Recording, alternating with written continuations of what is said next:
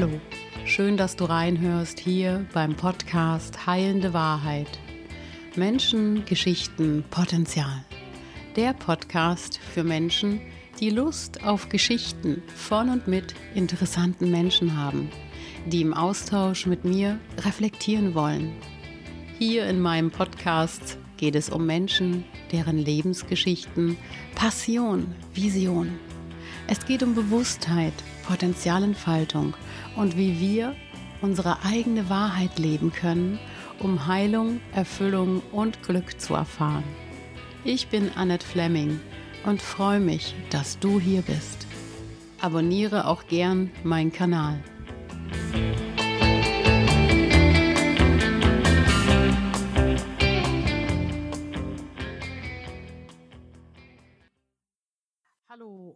Herzlich willkommen zu einer neuen Podcast-Folge von Heilende Wahrheit. Menschengeschichten Potenzial. Ich habe heute eine wunderbare Gästin, Ramona von Knautschzone zu Besuch, beziehungsweise online. Hallo, Ramona. Hallo, Annette, schön da zu sein. Ich freue mich. Dank Technik ne, sind wir heute beieinander. Genau. Was lange währt, wird endlich gut, sagt man nicht umsonst. Du nennst dich selber auch Fighter Lady, was ich total sympathisch finde. Du arbeitest in deinem Blog, in deinem Video, Videos, die du nach draußen bringst, in deinem Kanal, den du veröffentlichst, an deiner eigenen Geschichte. Du arbeitest sozusagen deine Vergangenheit auf und nimmst die Menschen mit. Ist das richtig so, wenn ich dich gerade mal eben vorstelle? Ja, das ist richtig so. Die Knautschzone ist entstanden schon mit dem Bewusstsein direkt, wenn ich was gefunden habe, was mir hilft, dann möchte ich damit anderen Menschen helfen. Das heißt, du bist mit deiner Selbstheilung und das soll heute unsere große Überschrift sein, ganz bewusst nach draußen gegangen, was manche Leute sich vielleicht gar nicht trauen, weil in diesem Prozess der Selbstheilung ja noch so viel un, noch nicht so gar ist, also noch nicht so ganz griffig ist vielleicht auch. Weißt du, diese Prozesse, die in dieser Selbstheilung so angeregt werden, die sind ja alle manchmal noch nicht so ganz rund, sage ich. Und trotzdem hast du gesagt, ich gehe damit nach draußen. Das ist richtig, ja. Man muss da auch beisagen, ich denke, der Mut würde auch bei vielen Leuten aufkommen, wenn die Akzeptanz eine andere wäre. Wir reden zwar heute schon über alles Mögliche sehr offen, gar keine Frage, aber noch ist es immer so, dass man schräg angeguckt wird. Wer ein Ex-Suchti ist, der ist auch immer irgendwie nicht verlässlich. Ein psychisch Kranker, na, der kann nicht normal sein. Und das ängstigt die Leute, zu sagen, ich gucke mir an, was ist mit mir, was kann ich tun? Und dann gehe ich raus und sage es anderen Menschen. Das ist immer noch so diese Hemmschwelle, ne, die wir noch nicht überwunden haben. Ein Mensch auf die eigene Selbstheilungsreise begeben hat, wird im Außen noch nicht ganz ernst genommen, weil er vielleicht noch nicht ganz fertig ist. Meinst du das so? Ja, es ist auf jeden Fall so. Oder man hat immer noch eine falsche Vorstellung. Ja, jemand, der eine Depression hat oder eine Angststörung, ist nicht verrückt. Ja, verrückt sein ist eine ganz, ganz andere Krankheitsgeschichte. Aber es wird alles in einen Topf geschmissen. Und bei Ex-Suchtkranken zum Beispiel habe ich ganz häufig erlebt, dass sie mir gesagt haben, ja, weißt du, wenn ich das offen sage, dann heißt das immer, ach ja, das ist der, der jetzt frei davon ist und nächstes Jahr wieder drin hängt. Ähm, leidet da so ein, so ein Mensch nicht auch darunter, wenn er sich auf die Selbstheilungsreise begibt und das sich traut, nach draußen zu bringen, um anderen durch die Sichtbarkeit zu helfen, auch darunter? Hast du da oder hatte ich das eher stark gemacht? Ich muss ganz ehrlich sagen, ich habe das bestimmt hundertmal vorher überlegt.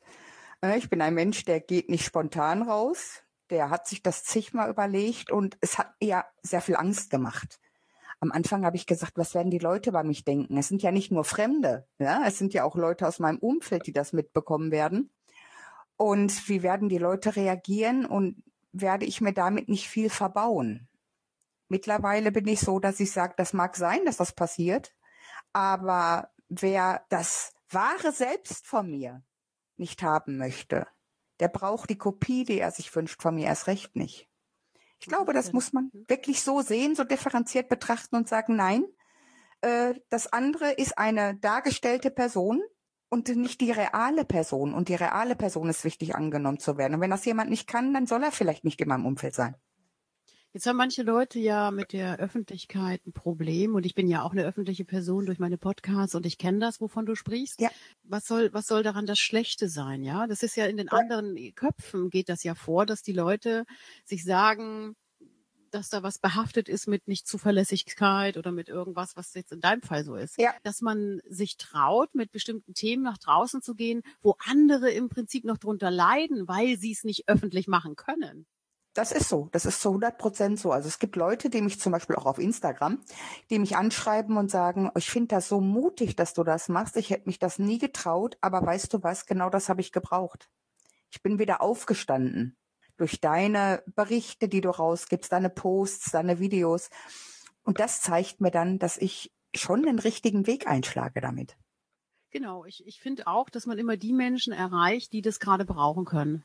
Ja, aber da gehen wir in unser Thema rein. Ein wunderbares Thema Selbstheilung. Wie bin ich daran selbst beteiligt, mich selber zu heilen? Selbstheilung hat äh, mitunter so ein bisschen so einen esoterischen Touch, den ich nicht verstehe, weil ich glaube, dass wir in jeder Phase unseres Lebens, auch in jeder Krankheit, dass wir selber beteiligt sind daran, dass wir wieder fitter werden, wieder gesünder werden. Wie hast du das, wenn du sagst, du bist Ex-Süchtige, du bist ja trockene Alkoholikerin? Ja.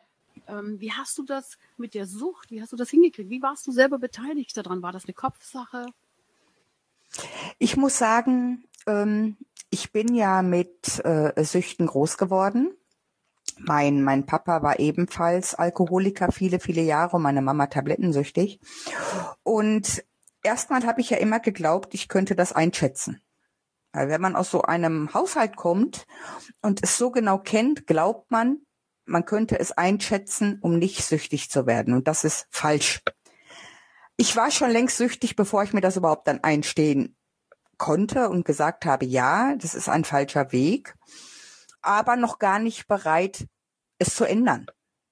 Denn erstmal kommt die Einsicht, aber das heißt nicht, dass man sich direkt ändert. Da fing das Verstecken an ab da habe ich angefangen, mir komische Dinge zu überlegen, um es vor der Außenwelt zu verstecken. Das kam mit der Einsicht. Und als dann irgendwann ich äh, meinen damaligen Beruf, den ich zu diesem Zeitpunkt noch hatte, aufgegeben habe und was ganz Neues machen wollte, war mir klar, also mit, mit der Alkoholsucht wird das nicht gehen. Das wirst du nicht lange durchhalten und du wirst den Job nicht lange haben. Das war so klar wie das Arm in der Kirche, sag ich mal ich habe mich erstmal selbst runtergemacht und habe gesagt, wenn du beweisen willst, dass du einen Wert hast, dann schaffst du das jetzt. Und das war eine reine Kopfsache, wirklich eine reine, reine Kopfsache. Also die Entgiftungszeit, die sechs schlimmen Wochen, von denen man da ja spricht, ähm, die war eine reine Kopfsache. Das ist nicht zu empfehlen, es nachzumachen. Also jeder Mensch, der seine Sucht bekämpfen möchte, soll sich professionelle Hilfe suchen. Aber auch ich und mein inneres Kind ist aus der Kinder, äh, aus meiner Kinderzeit so angetriggert worden, dass ich immer meine, meinem Papa um mir selber was beweisen musste, um überhaupt das Gefühl zu haben, du schaffst etwas, du bist was wert. Also ich, mein Papa hat es auch alleine gemacht. Mein Vater war zu diesem Zeitpunkt schon, ich will nicht lügen, einige Jahre trocken, ebenfalls alleine, nur dass der Hausarzt Bescheid wusste. Und ich habe gesagt, ich setze noch einen drauf. Ich war jahrelang nicht beim Arzt. Ich sterbe, wenn es sein muss. Und dann akzeptiere ich das aber du machst das jetzt auch ganz alleine. Damit noch nicht genug. Ich war ja in der Selbstgeißelung ganz, ganz toll. Ich habe während der Entgiftung habe ich für den neuen Job meine Fortbildung gemacht und meine Prüfung geschrieben dieses es es muss erstmal richtig wehtun, um um das dass man versteht, dass etwas verändert werden muss. Ist es so ein bisschen das? Ja, vor allen Dingen äh, es hätte, wenn es mir leicht gefallen wäre, weiß ich nicht, ob ich durchgehalten hätte. Aber einfach nur, ich möchte nicht damit als Vorbild nach draußen gehen. Also mhm. jeder soll sich bitte Hilfe suchen. Es ist verdammt gefährlich, weil man ja nicht weiß, wie der Körper reagiert. Es gibt Menschen, die haben die und die Symptomatik beim Entzug und manche kriegen Psychosen und sonst irgendwas. Äh, ist schon gefährlich. Aber wo, wo sie sich ein Vorbild nehmen könnten, und deshalb sprechen wir heute ja, ist die Geschichte der Selbstheilung. Das war ja. aber erstmal mit im Kopf. Ja, dieses Ich möchte jetzt nicht mehr äh, trinken, weil sonst verbaue ich mir alles. Das war im Kopf erstmal. Das war erstmal im Kopf nur, ja. Das ist erstmal ist das eine totale geistige, also eine totale mentale Entscheidung, wenn man sich verändern möchte. Ja. Und dann kommt ja erst der Körper hinterher und dann merkst du erstmal, wie viel Schmerzen das macht, wenn du in die Selbstheilung gehst. Richtig. weil ähm, das, was verletzt wurde, muss ja jetzt wieder eine neue Richtung kriegen. Es braucht ja jetzt eine neue Ausrichtung und das ist ja erstmal das Schmerzhafte. Und das ist das Ego, was sich meldet, weil wir sind verletzt. Alles tut weh. Und sich dann hinzusetzen und zu sagen, pass mal auf, es gibt immer irgendwo was Positives. Auch wenn du das jetzt nicht sehen willst. Das war ein ganz schwieriger Prozess für mich. Unglaublich schwer. Ich bin der geborene Pessimist. Und habe gesagt, das kann nicht sein. Nein, da wird es nie was Positives dran geben. Das war richtig bockig eigentlich schon, dass ich gesagt habe, nein. Und da habe ich mich richtig gegen gesperrt und habe äh, gesagt, ich will das nur loswerden. Und so war die ganze Entgiftungszeit. Wenn man über viele, viele, viele Jahre so eine Geschichte hat, wie soll man denn, wenn, wenn man die ablegt, wenn man die, der Kopf sagt, das lege ich jetzt ab, ja, wie soll denn da schon das Vertrauen da sein? Das Vertrauen, genau. dass da was Gutes kommt danach. Genau. Das, man ist ja das, also es ist ja gewohnt. Also ich glaube, dass du ganz genau. Moment, ne, deine Geschichte, die war so gewohnt, es war ja wie ein Mäntelchen, was du dir jeden Tag angezogen hast. Ja dann musstest du dieses Mäntelchen ablegen und dann musstest du halb nackt im Prinzip erstmal erfahren, wie ist das alles denn? Genau. Wo nimmt man das Vertrauen her in so einer Situation, dass doch irgendwie dieser neue Weg etwas Gutes haben könnte? Also bei mir war es jetzt so, dass ich mit der Aufarbeitung überhaupt gar nicht begonnen habe, muss ich ganz ehrlich sagen. Ich bin ja direkt in diesen neuen Job rein, der mir zu diesem Zeitpunkt eine ganz, ganz große Erfüllung verschafft hat. Nachteilmäßig habe ich meine eigene Aufarbeitung, die habe ich in die Schublade gesteckt. Ich bin von meiner Sucht raus, bin die Entgiftungszeit gegangen. Derzeit war ich auch in der Fortbildung und habe dann die neue Stelle angefangen und habe mich mit mir gar nicht mehr befasst, weil mein ganzer Fokus war dann nur dieser neue Job. Und dann starb plötzlich und unerwartet meine Mama dann habe ich die Pflege von meinem Papa übernommen. Mein Vater hatte sehr viel, ähm, sind ja beide Körper behindert gewesen und dann hat mein Vater auch noch äh, Krankheiten gekriegt, er war ein Pflegefall. In dem Moment war gar nicht klar, wie wird es jetzt beruflich weitergehen. Und kurz vor dem Umzug hat er sich das Leben genommen. Und in dem Moment brach dann wirklich komplett alles ein innerlich. Und ich habe mich abgespalten. Ich habe meine Gefühle total abgespalten. Ich habe weder um meine Mutter geweint, noch um meinen Vater geweint. Der hat mich komplett abgespalten hat mich nur noch fokussiert auf alle Erledigungen. Ich muss jetzt äh, alles in die Hand nehmen, ich muss alles machen und bin krank geworden. Dein Körper hat sich komplett gemeldet in der ja. Zeit, wo du nicht trauern konntest, wo du nicht äh, deine Sucht aufarbeiten konntest, wo du nicht in die, ja, Selbstheilung braucht ja Zeit. Es braucht ja eine, eine massiv Zeit, das erstmal zu verstehen. Und Richtig. da kamen ja schon wieder die Einschläge in deinem genau, Leben. Genau, genau. Du hast im Prinzip dann gemerkt, als dein Körper reagiert hat, jetzt muss ich äh, erstmal bei mir gucken oder war das dann der Wendepunkt? Nein, noch nicht ganz. Also ich habe dann immer noch im Kopf gehabt, ich muss funktionieren, ich muss funktionieren. Obwohl ich schon merkte, in mir, ich wurde immer kränker. Ich habe zum ersten Mal in meinem Leben eine Panikattacke gehabt und ich wusste da gar nicht, was das war zu dem Zeitpunkt. Ja, ich, ich habe gedacht, ich bin herzkrank, wie das sehr viele denken. Ne, das, das, das Herz macht Probleme. Äh, dass es meine Seele war, habe ich da noch weggeschoben. Und plötzlich passierte etwas in mir. Meine ganze Kindheit, all meine Traumata waren fünffach so stark wieder da. Und ich habe gemerkt durch diese ganzen Ereignisse 2017 und dass ich nicht auch mal nach mir geguckt habe, hat mich komplett retraumatisiert und alles war wieder da. Meine ganzen psychischen Erkrankungen, die ich ja im Alkohol ertränkt habe. Man muss sich dann natürlich, wenn man nicht mehr trinkt, auch was suchen. Ne? Was passiert, wenn das zurückkommt? Da habe ich mir gar keinen Kopf drüber gemacht. Ich habe mich einfach in die Arbeit damals gestürzt. Alles, was ich irgendwann mal unter einem Deckel hatte, und wenn es auch nur durch den Alkohol war, war alles auf einmal wieder da. Ich war ein Frack wann ist, ist man damit ganz alleine? Warst du damit ganz alleine oder haben andere Leute auch gesagt, Mensch, Ramona, da ist irgendwie, ist da ganz schön viel los bei dir gerade? Ich habe mich komplett abgeschottet. Habe einfach nur gesagt, ich bin krank, mir geht's jetzt nicht gut, ich melde mich, wenn es mir besser geht. Hast du das verstanden in dem Moment, dass was für dich passieren muss, dass du dich äh, um dich kümmern musst, weil du ja so funktioniert hast die letzten Jahre dann? Ja, also nach den ersten drei Monaten, nachdem ich in diesem Zustand festsaß, und nur noch Panik hatte und nur noch Angst und gar nicht mehr weiter wusste, war mir dann klar, ich muss jetzt was machen. Und habe gesagt, ja, ich muss mir Hilfe suchen. Und das habe ich erstmal erst einmal in Form von natürlich Therapie gemacht. Ne? Das ist das Naheliegendste.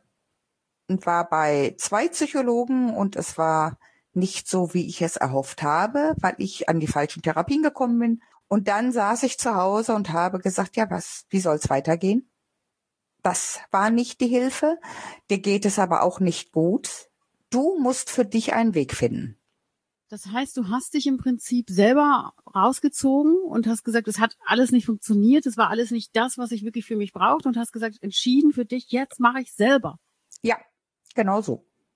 Jetzt ist so ein Weg ja sowas ganz Persönliches. Ne? Weißt ja, jeder Mensch macht das ja, der eine macht, braucht ganz viel Hilfe von außen, der andere sagt, ähm, für mich war nicht das Richtige dabei im Außen, ich mache es jetzt selber. Weißt du, was ich gerade denke? Egal, wie das der Mensch macht, wenn er denn dann sich von seiner, ja, von seiner Belastung befreit und wenn er es alleine macht, dann ist es doch auch ein, der Weg, der eigene persönliche Weg. Ich finde, jeder Mensch, der sich auf die Selbstheilungsreise begibt, egal wie er es macht, das ist der richtige persönliche eigene Weg. So ist das auch. Und im Grunde hat das auch immer mit dir selbst zu tun. Egal, auch wenn du dir Hilfe von außen suchst, was ja auch völlig in Ordnung ist und richtig, wird es aber immer auch dein Weg sein. Vergessen das manche Menschen? Das vergessen manche Menschen schon, ja. Manche Menschen glauben, so, ich gebe das jetzt aus der Hand. Jemand, der hochstudiert ist mit zehn Abschlüssen dazu und der wird mich zusammenflicken. So ist das nicht. Es ist nicht immer gleichzusetzen mit einer Operation am Körper. Da geben wir natürlich in die Hände und hoffen, ne, dass wir zusammengeflickt wieder rauskommen. Aber die Seele und der Wesenskern und, und alles Erlernte in uns, das ist etwas, was wir über so lange Zeit selber herrichten müssen, wieder. Ganz viel stelle ich fest, wenn man sich so mit Menschen unterhält, die sich auch auf dem Weg machen, die bestätigen das häufig und sagen, du, dass das eigentlich eine Blockade war, die man mir auferlegt hat, das habe ich bis, bis zu dem Zeitpunkt nicht gewusst. Also ich kann aus meiner Erfahrung sagen, dass Selbstheilung bei mir etwas damit zu tun hatte und dass ich herausfinde oder herausgefunden habe, was gehört mir und was gehört dem anderen. Ja, absolut. Weil, weil ich glaube, dass ganz viele Menschen ähm, unbewusst auch Überschreitung oder Grenzerfahrung oder auch Traumatisierung aus Generationen zuvor übernommen haben, Glaubenssätze, die uralt sind, Muster übernommen haben, die, wo sie überhaupt noch gar nicht aufgearbeitet haben, dass sie gar nicht zu ihnen gehören. Richtig, absolut. Da, da bin ich 100 Prozent bei dir. Ich wusste vor zwei, drei Jahren nicht wirklich, wer ich bin. Ich habe mein Leben lang geglaubt, das zu wissen. Aber eigentlich war ich eine Person, die äh, die anderen so hergestellt haben. Das Außen hat das so hergestellt.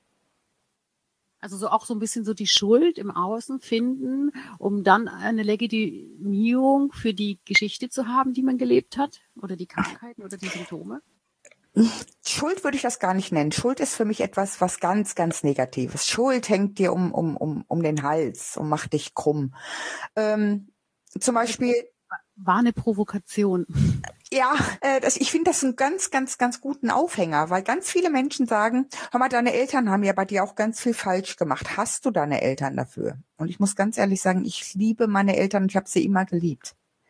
Ja, auch meine Eltern waren von irgendwen mal Kinder und haben viel übernommen und viel falsch gemacht und vieles auch mir angetan und aber nicht, weil sie es wollten. Und das habe ich auch immer gespürt. Ich wusste auch, dass sie mich lieb haben. Und dementsprechend ist da keine Schuld, aber man muss erkennen, wie viel man doch geformt ist. Es ist sowas wie, ich komme irgendwo her, wo es mir nicht gut getan hat und das soll ich lieben. Also ich weiß, was du meinst. Ich gehe ich gehe da vollkommen mit dir ja. mit. Das ist ja Vergebung. Das hat ganz viel mit ähm, mit Loslassen zu tun. Aber wie, wie geht das? Wie kann man das den Menschen sagen, dass, dass so etwas funktionieren kann mit dem Loslassen und zu lieben, was, wo, wo du eigentlich keine guten Voraussetzungen hattest? Ich muss sagen, also ich teile das auch auf. Also ich, ich sage jetzt mal, ich bin als Kind auch äh, zehn Jahre lang Opfer von sexuellem Missbrauch gewesen. Und das ist niemand, den ich geliebt habe und heute lieben werde. Ja, das ist jemand, dem habe ich vielleicht noch nicht mal vergeben, aber erstmal unwichtig geworden. Das, was meine Eltern mir angetan haben, war unbewusst. Ja, also wenn sie gewusst hätten, welche Auswirkungen das hat, alleine hier ihre Süchte, das war nicht bewusst. Und das, glaube ich, das muss man trennen.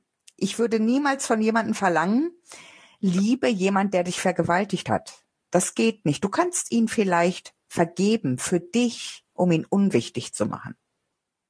Aber nicht lieben. Das wäre zu viel verlangt. Also in meinen Augen wäre das zu viel verlangt. Einen Frieden finden mit den Dingen, die passiert sind? Ja, ja, auf jeden Fall. Also auch ein Loslassen von, wie soll ich das sagen, ein Loslassen von der Vergangenheit, um dann etwas Neues in sich entstehen lassen zu dürfen? Ich sage immer gerne, diese Vergangenheit als Teil von mir nehmen. Nicht als mein Feind, sondern als Teil von mir. Und dieser Teil von mir ist ebenfalls gereift, erwachsen geworden. Dieser Teil von mir gehört zu mir. Und es gibt keinen schlechten Teil an uns. Irgendwo ist auch immer etwas Gutes dabei. Und darauf sich konzentrieren. Botschaft, die jeder, der in sich in die Selbstheilung begibt, dass die Vergangenheit ruhen zu lassen und in Hier und Jetzt zu schauen, wie kann ich mich neu ausrichten und ähm, vielleicht auch das Vertrauen in die Zukunft zu haben, dass es etwas Besseres gibt, etwas Schöneres gibt, etwas Erfüllenderes gibt? Das, das hoffen wir alle. Ja, das soll auch für jeden so sein.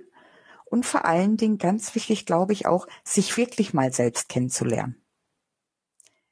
Das ist ein ganz, ganz wichtiger Schlüssel.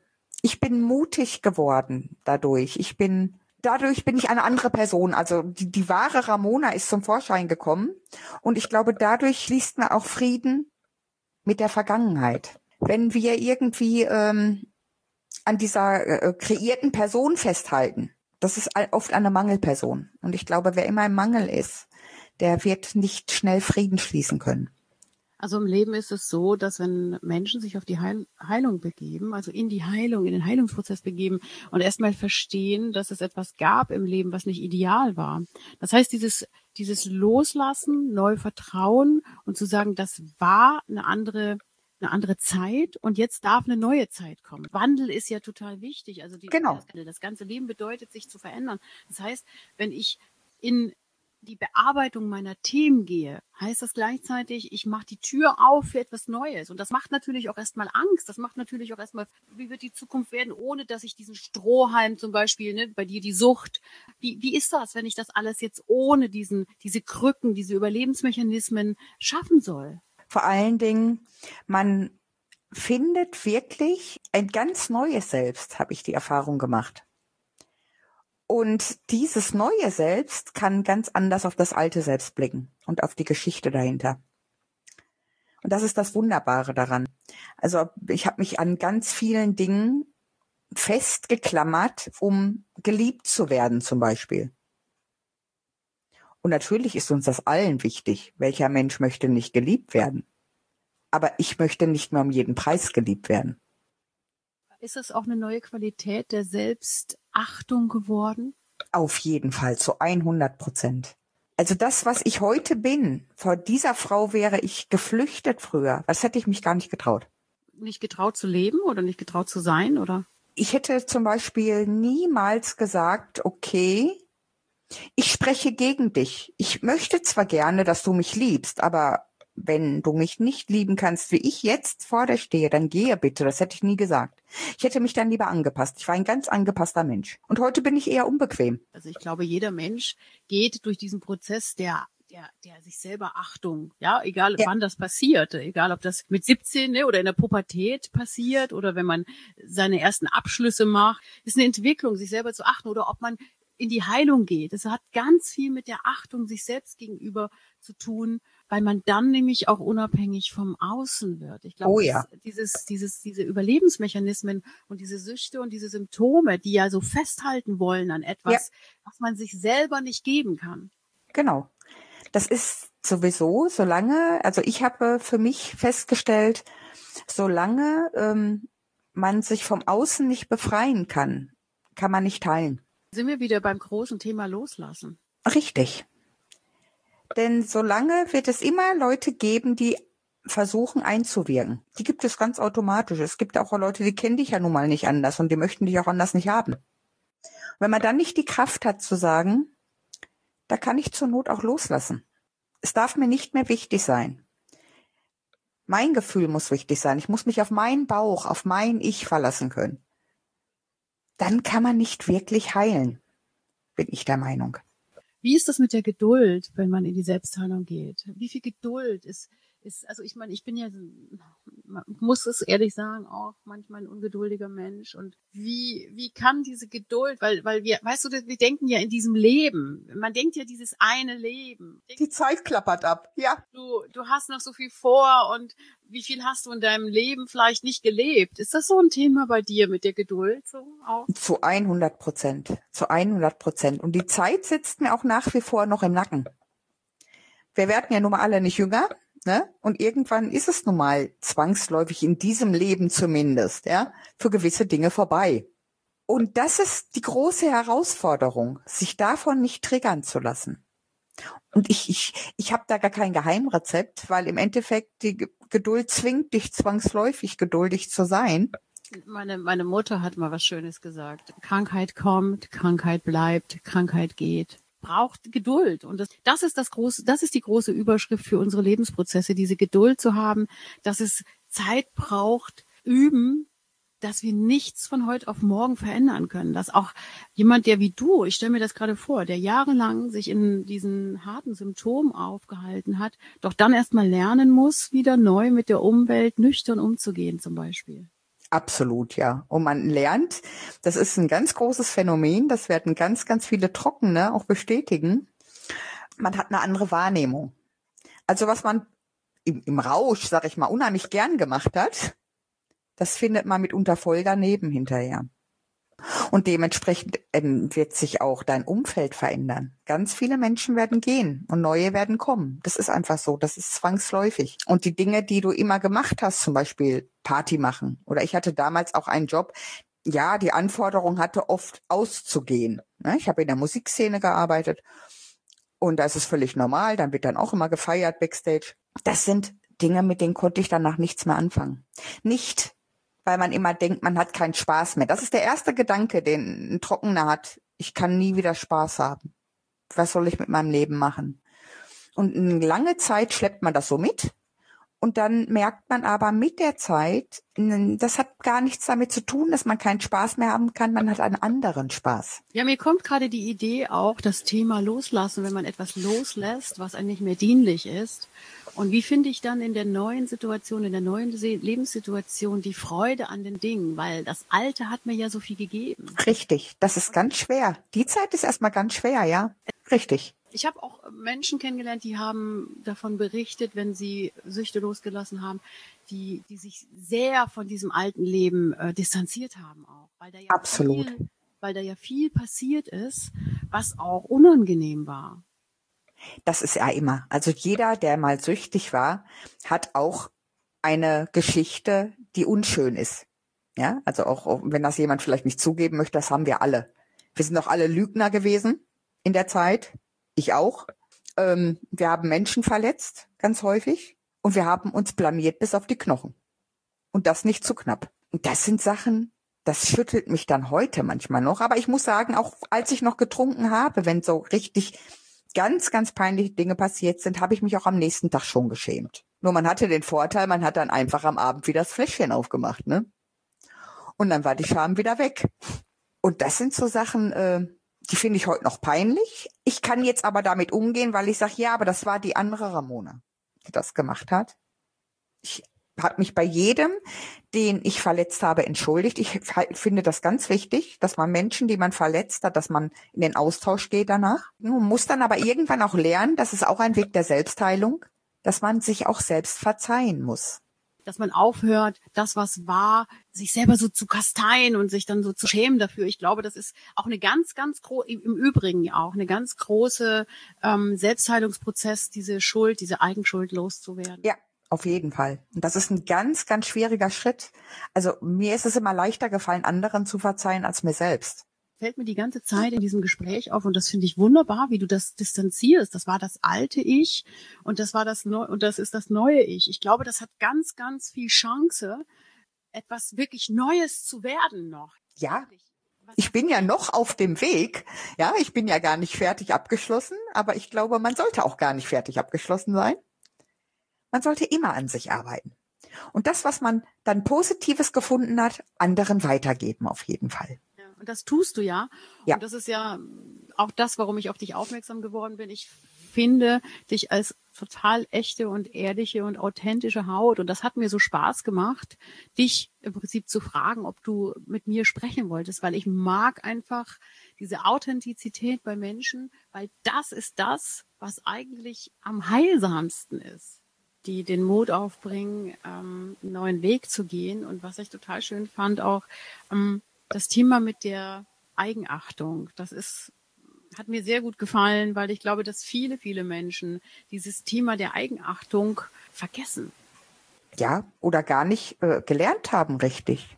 Was mir noch dazu einfällt, ist, dass wir etwas Großartiges leisten müssen, um uns selber auch zu achten. Also da ist ja wieder die Krux, wo ist mein Glaubenssatz, äh, wie kann ich heute mich auch für Kleinigkeiten mögen oder für für Dinge, die menschlich sind, mögen. Ja, ich finde, das ist eine menschliche Leistung, wenn sich ein Mensch auf die Selbstheilungsreise begibt. Das ist eine menschliche Leistung für mich. Und das hat jeden Respekt und jede Achtung verdient. Ja, da bin ich ganz bei dir. Das sehe ich genauso. Aber ich glaube, das ist auch das System, weswegen wir das verlernt haben. Das kenne ich von mir, aber auch von ganz vielen anderen Menschen, mit denen ich gesprochen habe, dass man ja einfach glaubt, man müsste für dieses System gut sein ja funktionieren. Du hattest ja vorhin auch genau. berichtet aus deiner Geschichte, dass du immer wieder in die Funktion gegangen bist, dass du dir gar keine Zeit nehmen konntest für dich Richtig. selber oder wolltest, ja. um erstmal bei dir selber anzukommen. Das musste dich erstmal komplett einmal weghauen. So war das auch. Und ich glaube auch, dass ich ganz ehrlich, so, so grausam wie der Zustand war, weil er hat mir ja Angst gemacht, aber ich wäre nie so tief in mich gegangen, wenn das nicht gewesen wäre. Weil ich auch so erzogen wurde, ja funktioniere und, und guck, dass du dies hinkriegst und das hinkriegst. Da ging es nicht so viel. Mein Papa ist genauso erzogen worden. Der hat es nicht bös gemeint, aber er wollte, dass ich durchkomme. Durch diese Welt, durch dieses System. Ja, jetzt sind wir wieder bei gesellschaftlichen Glaubenssätzen und bei gesellschaftlichen Mustern und Konditionierung. Ja. Und da ja. könnten wir ja schon wieder ein Fass aufmachen. Ich ja. glaube, das wird für, das wird für den heutigen Podcast zu viel. Ja, ich glaube auch. Aber das ist wirklich ne, auch ein Teil davon. Ne? Das ist wirklich dieses System, weswegen viele Leute erstmal gar nicht mit ihrer Selbstachtung konfrontiert werden. Weil wir alle Achtung im Außen suchen und funktioniert es dann für das Außen. Ja,